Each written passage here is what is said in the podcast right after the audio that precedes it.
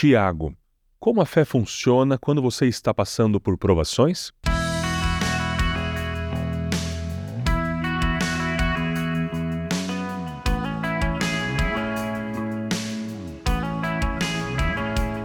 O livro de Tiago, escrito por um dos irmãos de Jesus, nos dá um incrível olhar de Jesus pela parte de dentro, a partir de um membro da sua própria família. Nesta série, nós vamos estudar os escritos de Tiago e como ele apresenta Jesus de modo prático como Senhor e objeto da nossa fé. Para isso, vamos iniciar lendo Tiago, capítulo 1, do verso 1 ao verso 8. Tiago, servo de Deus e do Senhor Jesus Cristo, as doze tribos dispersas entre as nações, saudações. Meus irmãos, considerem motivo de grande alegria o fato de passarem por diversas provações, pois vocês sabem que a prova da sua fé produz perseverança. E a perseverança deve ter ação completa, a fim que vocês sejam maduros e íntegros, sem que falte coisa alguma. Se algum de vocês tem falta de sabedoria, peça a Deus, que a dá a todos livremente, de boa vontade, e lhe será concedida. Peça, porém, com fé, sem duvidar, pois aquele que duvida é semelhante à onda do mar, levada e agitada pelo vento. Não pense tal pessoa que receberá coisa alguma do Senhor, pois tem mente dividida e é instável em tudo que faz. Imagine a cena: você recentemente comprou uma casa velha. Ela foi esvaziada, levaram todas as coisas, com exceção de uma velha e empoeirada caixa de cartas, datadas do início de 1900. Para compreender essa correspondência, você terá que estabelecer algumas coisas. Primeiro, qual era a intenção original da carta? Quem era o autor, os destinatários, em que contexto ambos viviam. A mesma coisa se aplica quando nós abordamos os livros da Bíblia.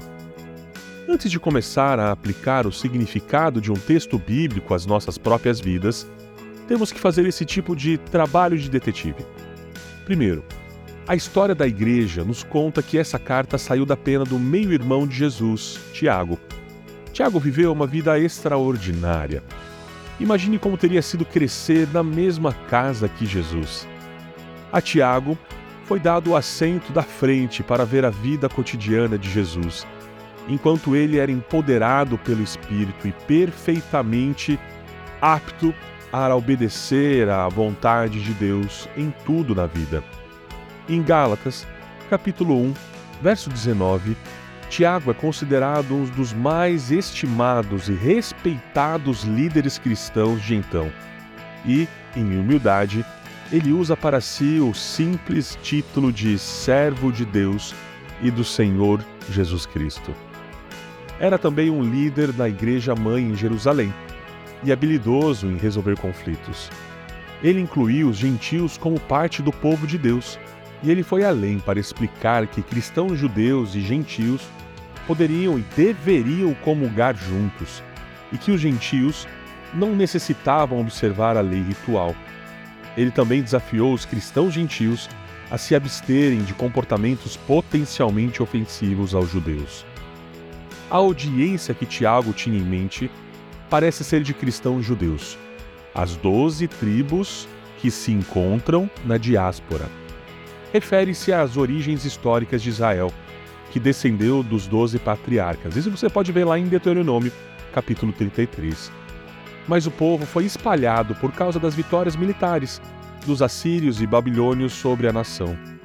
A igreja então apropriou-se do título de diáspora ou dispersão, tendo Jesus como o Messias que estabeleceu as doze tribos.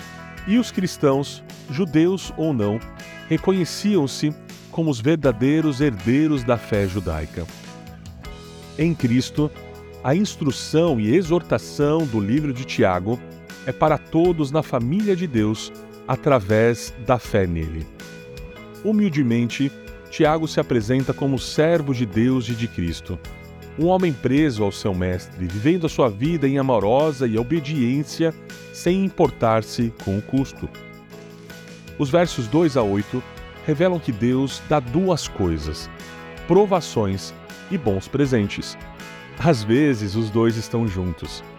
A vida é cheia de dores, problemas, perigos. Quando eles inevitavelmente chegam, a nossa primeira resposta é qualquer coisa menos alegria. Porque essas estações são difíceis de serem apreciadas. De acordo com Tiago, contudo, essas são oportunidades para crescer na fé. No nosso entendimento limitado, saúde, prosperidade, tranquilidade, conforto definem as nossas ideias de uma vida plena. Deus, entretanto, quer que investamos em nosso caráter, e tempos difíceis podem produzir pessoas mais santas.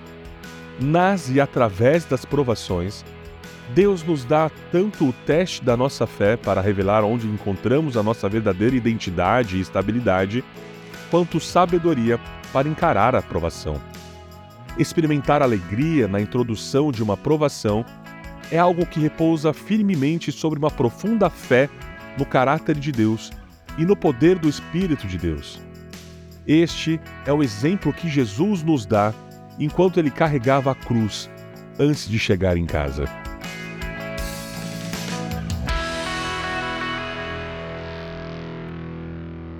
Você ouviu o podcast da Igreja Evangélica Livre em Valinhos. Todos os dias, uma mensagem para abençoar a sua vida. Acesse www.ielve.org.br ou procure por IEL Valinhos nas redes sociais.